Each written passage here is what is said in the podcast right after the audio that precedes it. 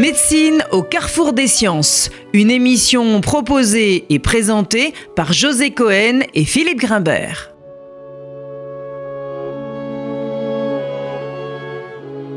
Bonjour à tous, bienvenue sur RCJ. Toute société qui prétend assurer aux hommes la liberté doit commencer par leur garantir l'existence. Cette citation de Léon Blum est, je crois, une excellente introduction au vaste sujet que nous allons tenter d'explorer au cours de deux émissions que nous aimerions consacrer à l'histoire et l'actualité de nos politiques de santé en France.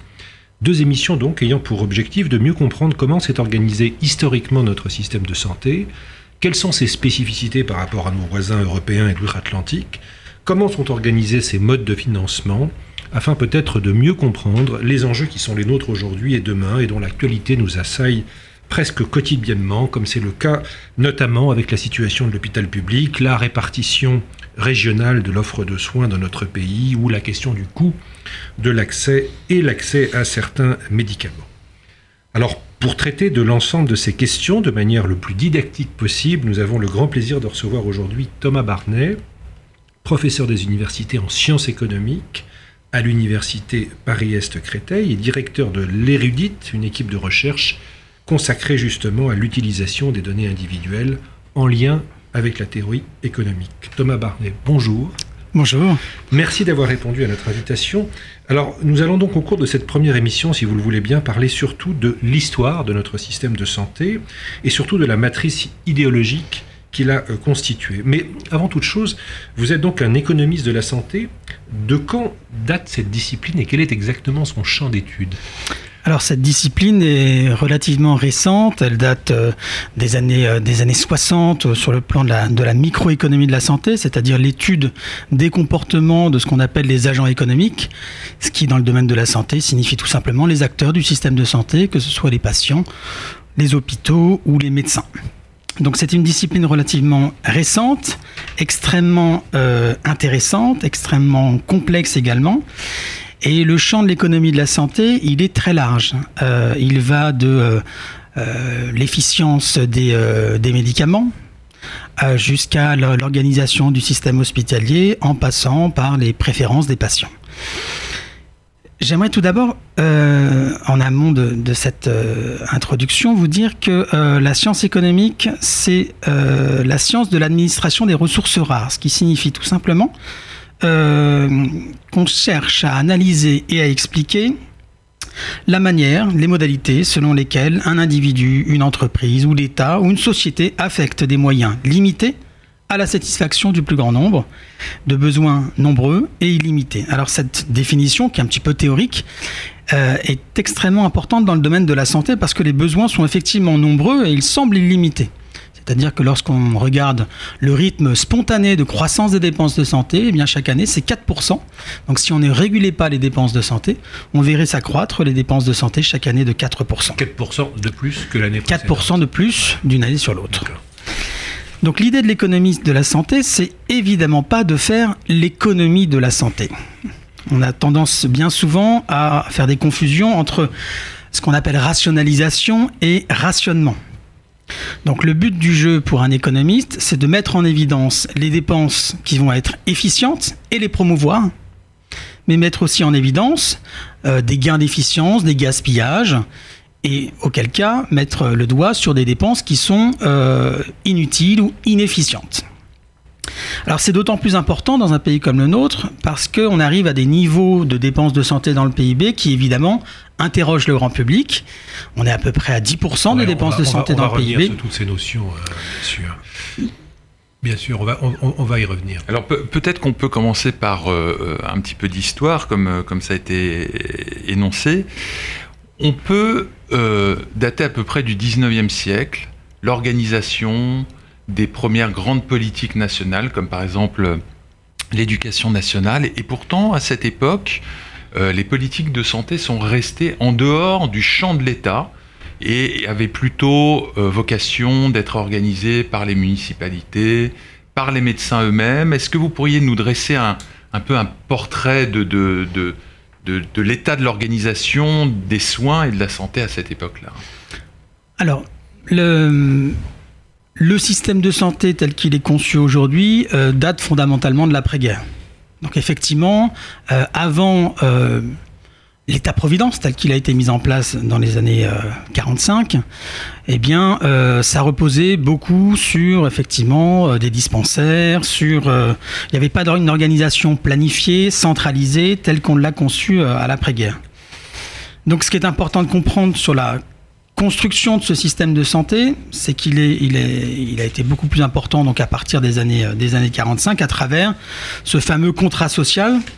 Le contrat social qui renvoie évidemment euh, à des réflexions plus anciennes de Thomas Hobbes, de John Locke, de Jean-Jacques Rousseau.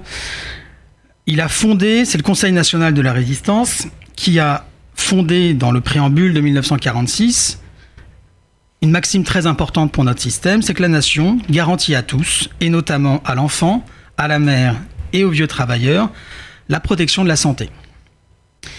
À ce moment-là, deux critères de justice sociale, finalement, ont présidé à la mise en place de cette protection sociale telle qu'on la connaît encore aujourd'hui, et qui pose sans doute des questions, en tout cas qui repose sur deux critères, donc l'équité horizontale et l'équité verticale. L'équité horizontale, c'est l'idée selon laquelle les patients peuvent bénéficier d'un même accès aux soins à état de santé donné. Donc ça, c'est ce, premier critère-là, et de manière totalement déconnectée du revenu. Égal accès aux soins à état de santé donné. Deuxième critère de justice sociale, l'équité verticale, qui requiert un financement identique pour une même capacité contributive, ce qui sous-tend en fait le caractère progressif du financement avec le niveau de revenu. Donc ces deux critères-là sont vraiment cette double solidarité du système euh, explique une redistribution des biens portants euh, relativement jeunes vers les malades plus âgés. Donc c'est vraiment ce qui fonde. On pourrait résumer ça euh, avec l'expression suivante de chacun selon ses moyens, à chacun selon ses besoins. C'est ce qui porte d'une certaine façon le contrat social, ce qu'on appelle le contrat social. Voilà, c'est ce qui, ce qui définit, c'est la matrice mmh. du contrat social. Mmh. Alors, euh, comment la France, euh, comment le système de santé s'est construit au regard aussi de, l'évolution des autres systèmes? Grosso modo, on a eu deux philosophies assez distinctes dans euh, la création des systèmes de santé et plus largement des systèmes de protection sociale.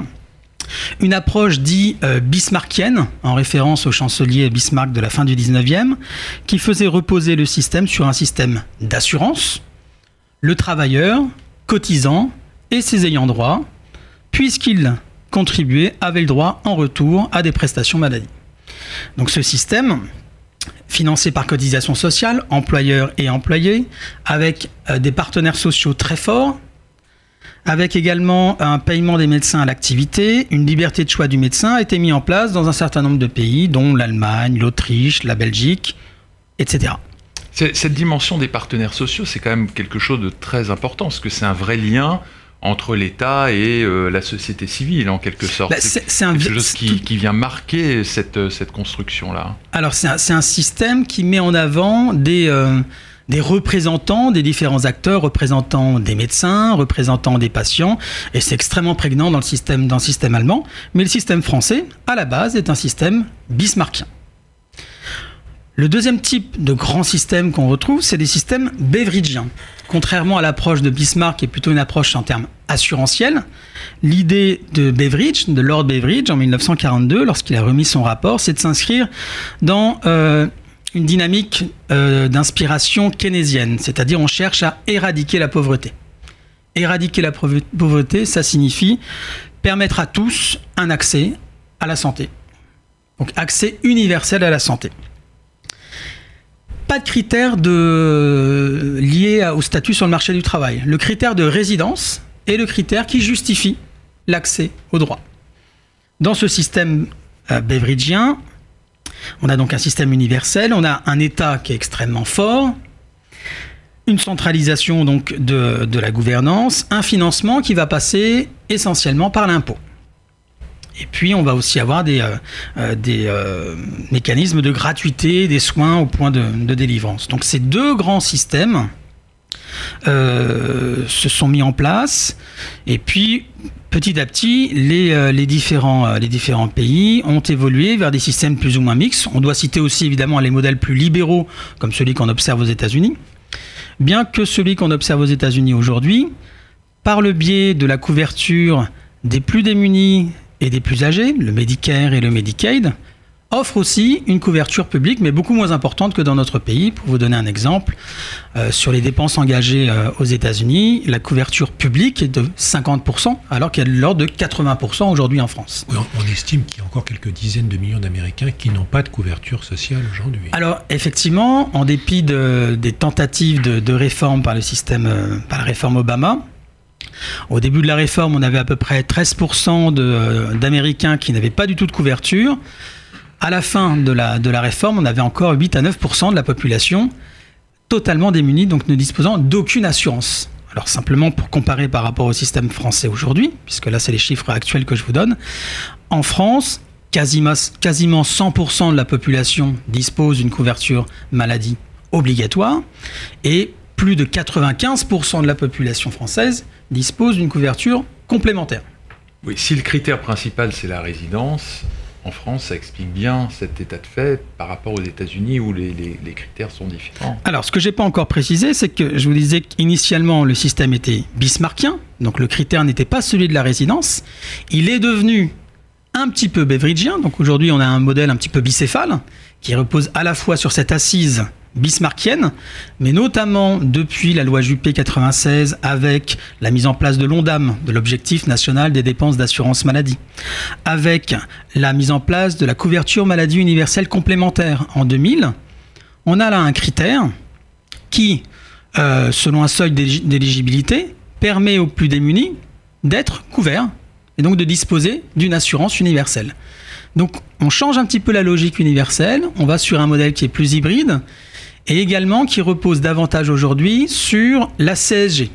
Donc l'impôt, de plus en plus, joue un rôle dans le financement des dépenses de santé, alors que dans les années 80, 100% du financement de, l'assurance maladie reposait sur les cotisations sociales. Aujourd'hui, on a un mixte entre les cotisations sociales et la CSG, avec un rôle de plus en plus accru de la CSG. Pourquoi? Parce que la CSG a une assiette beaucoup plus large que les cotisations sociales.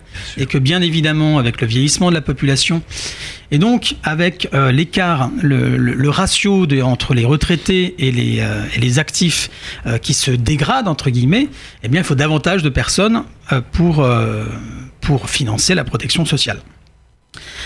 Donc, Ça vous paraît une, bonne chose, Thomas Barnet, justement, cette, cette part croissante de financement de la, de la, de la santé par justement l'impôt par rapport aux cotisations euh, Alors se, pose la question d'une catégorie qui évidemment a, fait parler d'elle et on la comprend, la catégorie des retraités.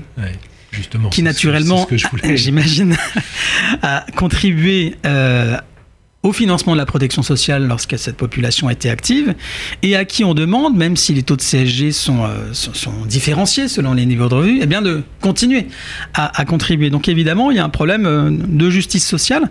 Un élément important que je souhaite aussi euh, vous livrer, c'est que l'économiste ne s'intéresse pas qu'à l'efficacité économique. On s'intéresse à la notion d'efficience, c'est l'efficacité au moindre coût, hein, pour le faire rapidement, mais aussi à l'équité. Donc c'est-à-dire qu'on cherche euh, euh, les, équilibres les plus efficients, mais garantissant le niveau d'équité euh, maximum. Donc on est très attaché, on a beaucoup de travaux en économie sur les déterminants des inégalités sociales de santé ou d'accès aux soins par exemple. Autre élément sur l'évolution du système de santé français depuis les années 45. Donc on l'a dit, un système qui peu à peu devient mixte, avec une montée en charge également du rôle des complémentaires santé. Donc ce qu'on observe, si on, peut dissocier la période en deux, de 1945 à nos jours. Il y a une première période qu'on connaît bien, les 30 glorieuses. 30 glorieuses, période faste, où le, PIB augmente de, manière importante, à un rythme annuel supérieur à 5% en moyenne.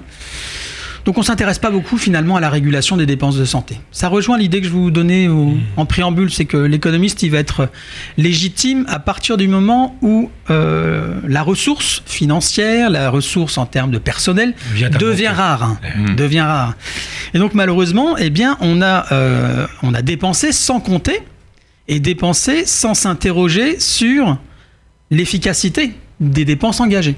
Pour vous donner un exemple, les dépenses hospitalières à la fin des années 70 augmentaient annuellement de 16-17% d'une année sur l'autre. Donc évidemment, euh, cette évolution n'est pas liée à une chute de l'état de santé de la population ou à une dégradation massive de l'état de santé de la population. Donc les, les deux périodes, je vous disais. Une période durant les 30 glorieuses où on a une augmentation importante des dépenses de santé qui est liée notamment à la montée en charge de la couverture. De plus en plus de personnes sont couvertes. En 1950, 50% des dépenses de santé sont prises en charge par l'assurance maladie obligatoire. En 1980, c'est 80%. Donc on a une montée en charge de la couverture assurantielle. Donc des personnes qui ne pouvaient pas se soigner se sont soignées. Donc on avait une sorte de, on appelle ça une demande de soins euh, sous-jacente. vous, vous intégrez les mutuelles dans cette Là pour l'instant c'est simplement euh, la l'assurance maladie obligatoire. On est arrivé à un palier dans les années 80, période de rigueur économique oblige. Les lois euh, Séguin, euh, notamment, vont commencer à s'interroger sur la- capacité à réguler notamment les dépenses à l'hô- à l'hôpital. Et donc mettre en place un, un reste à charge à travers le forfait hospitalier. Donc on va commencer à réguler les dépenses de santé à ce moment-là, et on va le faire en particulier sur le volet patient. C'est-à-dire qu'on va réguler le reste à charge. Donc on va essayer de modifier les comportements de consommation des patients. Alors ce qu'on peut comprendre dans la mesure où lorsqu'on a une prise en charge très importante, le coût final que doit supporter le patient est relativement faible. Donc il a une faible sensibilité dans son comportement par rapport aux évolutions du prix, puisqu'il n'en paye directement qu'une partie. Oui, il en perçoit rien, quoi. Il a pas. Il en perçoit. Alors après, ce qu'il faut également dire, c'est que il a cotisé, il a des primes d'assurance pour, ses- pour sa complémentaire, mais le coût direct à la suite du passage chez, chez son médecin ou, euh, ou à la pharmacie est très, est, est très limité. Donc, par rapport à ce, à ce risque de surconsommation, le régulateur a voulu accroître la sensibilité du patient au prix en augmentant le reste à charge, forfait hospitalier, et puis plus récemment, dans les années 2005-2006, les franchises sur les boîtes de médicaments, sur euh, la visite auprès du médecin généraliste d'un euro, euh, etc. Donc pour tenter d'accroître la sensibilité du, consommateur de soins au prix. À partir donc de cette période-là, les complémentaires, on va arriver à une sorte de seuil. L'assurance maladie obligatoire va stagner autour de 80%, ce qui est déjà élevé, mais ce qui est partagé dans tous les pays. Grosso modo, 80% des dépenses de santé sont prises en charge par la collectivité, par l'État, et par l'assurance maladie obligatoire. De plus en plus, les complémentaires vont intervenir dans le jeu. Alors là, on a on a un choc entre deux logiques évidemment tout à fait différentes. Une logique de mutualisation de risques collective, de redistribution, et une logique plus fondée sur l'individualisation du risque.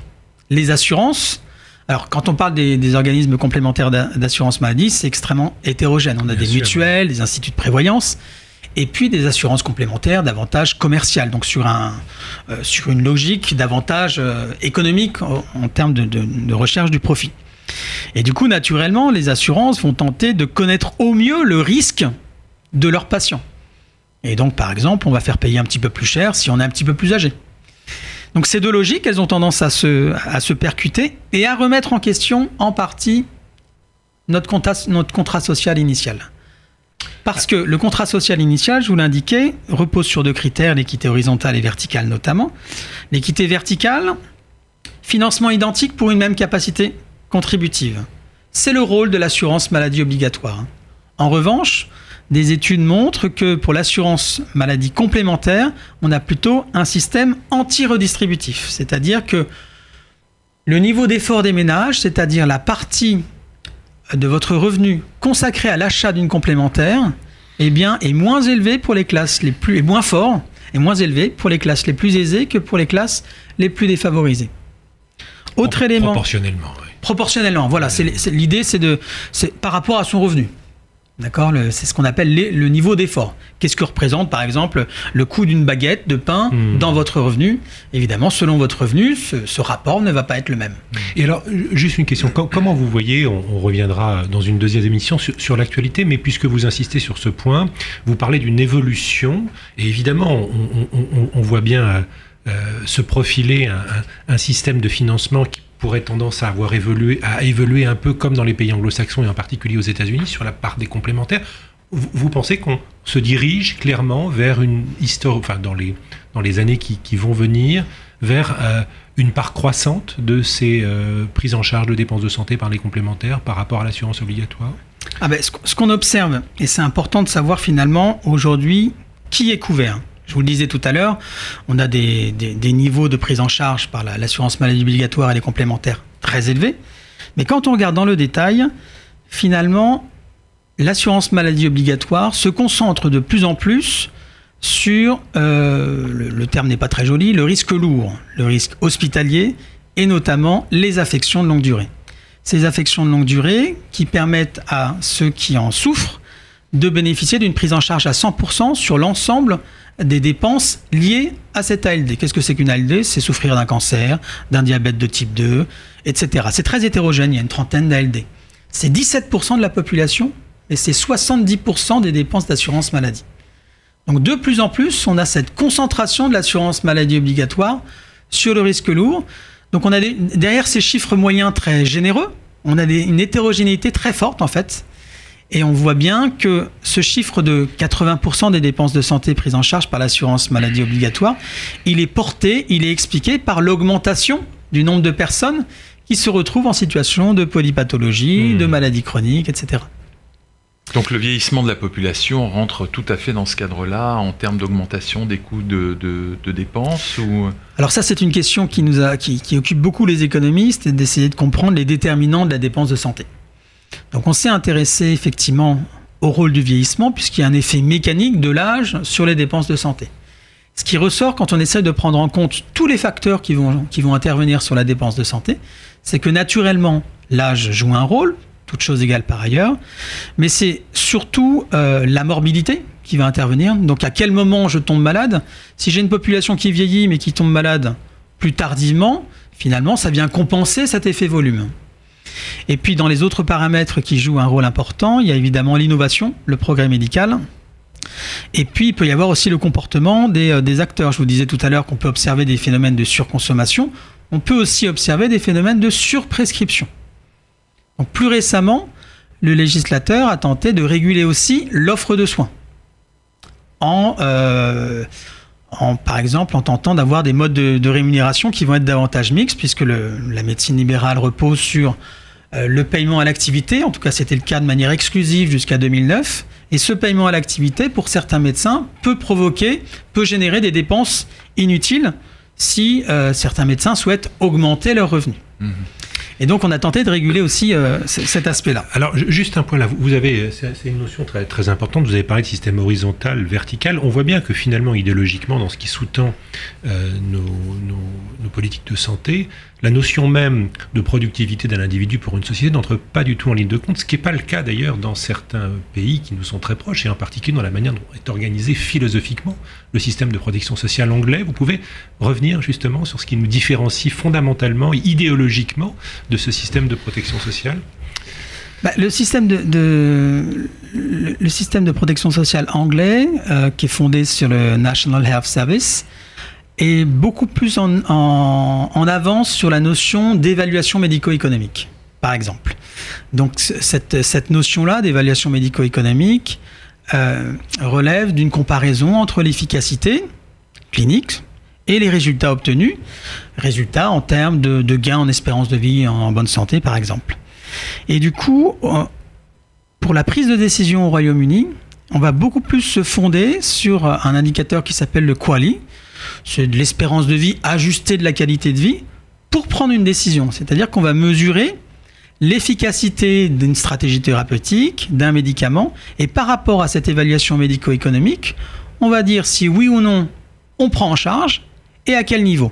La logique est un peu la même en France avec la haute autorité de santé, mais de manière beaucoup moins prononcée. C'est-à-dire que la, la philosophie même d'évaluation médico-économique, elle est encore récente, elle date de 2012 en France, et on voit que dans les décisions, dans la fixation du prix, alors que euh, cette efficience devrait intervenir de manière beaucoup plus importante, on voit que d'autres paramètres euh, entrent en ligne de compte pour, euh, pour expliquer le prix et le niveau de remboursement également. Mais en France, on n'hésitera pas à engager des dépenses de santé extrêmement importantes pour des personnes ayant une espérance de vie assez courte de, de fait, ce qui n'est pas le cas en Angleterre aujourd'hui.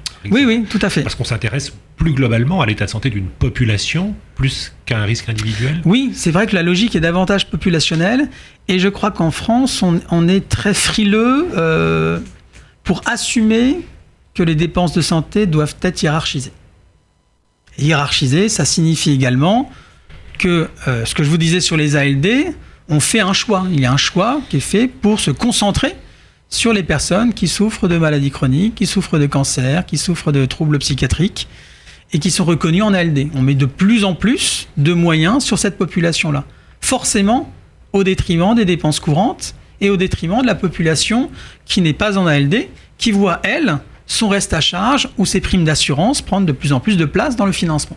Et alors justement, comment essayez de vous prononcer un peu sur ce qui nous différencie de ce système britannique sur le plan euh, non pas comptable mais idéologique. Quel est votre quel est votre avis sur cette question? Est-ce que vous pensez que euh, il y a des, des, des, euh, des sources d'inspiration sur le, la, manière dont est organisé justement ce système de soins en Angleterre bah, les, sources d'inspiration, je les verrais davantage dans les pays scandinaves que dans.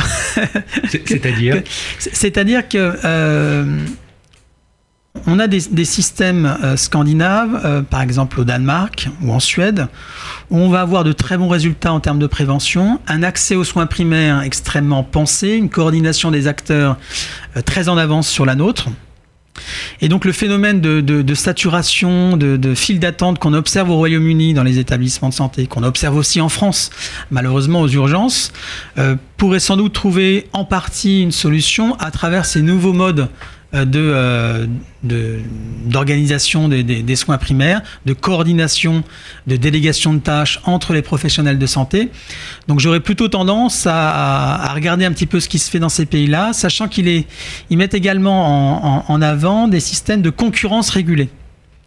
Donc évidemment, sur les systèmes britanniques, systèmes britanniques anglo-saxons, on est sur la, sur la concurrence des, euh, des, des offreurs de soins. Donc ça, c'est, c'est le modèle libéral anglo-saxon. Euh, au Danemark, on va mettre en place, on, va laisser de la concurrence, mais on va la réguler. C'est un petit peu l'idée des contrats responsables. On va dire aux complémentaires en France, eh bien, euh, vous vous engagez à ne pas rembourser la franchise ou ne pas rembourser le forfait hospitalier, par exemple. Donc cette idée de concurrence régulée me semble assez, saine parce qu'elle peut permettre de laisser jouer les, euh, mécanismes de concurrence en espérant que ça conduise à une baisse des prix, tout en respectant un, certain nombre de critères de santé publique qui préservent la qualité des soins. Alors juste euh, pour, euh, pour euh, rebondir un peu sur cette question-là et aller un peu vers, vers une situation un peu excessive, il y a des pays par exemple comme le, Canada où on prend la décision, par exemple pour des cancers du poumon de très mauvais pronostic, de ne pas proposer de traitement aux patients. Donc on, est dans cette euh, euh, situation-là, dans des systèmes euh, tels qu'on vient de les discuter en Angleterre. C'est un peu des, critères comme ça qui sont... On, a un critère, je vous l'indiquais, qui repose sur, sur un ratio d'efficacité qui, qui, est, qui est le Qualise et qui va nous dire au Royaume-Uni qu'à partir de 30 000 livres sterling, euh, on ne va pas, on ne va pas euh, rembourser, on ne va pas prendre en charge. Donc effectivement, on est dans, cette logique-là. Euh, on ne l'est pas du tout, je vous le disais, en France. le citoyen que je suis a du mal à se prononcer, l'économiste ne se prononcera pas, le citoyen a du mal à se prononcer sur cette question-là, c'est évidemment extrêmement sensible, mais comme je vous l'indiquais tout à l'heure, on opère des choix et ces, ces choix ne sont pas, sont pas rendus visibles ou sont pas forcément assumés. Euh, et quand on voit les carences qu'on a sur, euh, sur certaines dépenses en termes de, vaccination ou de prévention, euh, on voit bien que les choix ne sont pas forcément toujours les meilleurs. Thomas Barnet, merci pour cette première émission. Nous aurons le plaisir de vous recevoir pour une seconde émission consacrée à l'actualité et aux questions qui sous-tendent cette actualité concernant justement le financement de nos dépenses de santé. À la technique aujourd'hui, Louise Denis, à la semaine prochaine. C'était Médecine au carrefour des sciences.